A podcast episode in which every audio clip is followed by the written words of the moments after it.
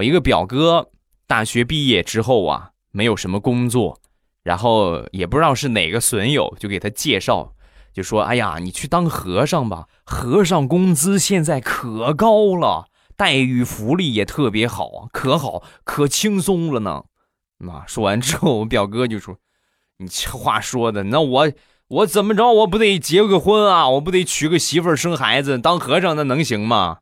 那你这个你可以去当上几年，然后你再还俗不就完了吗？可以还俗，那就不是说你去当了和尚一辈子就当和尚了。你先去挣上几年钱，然后你再还俗，多好！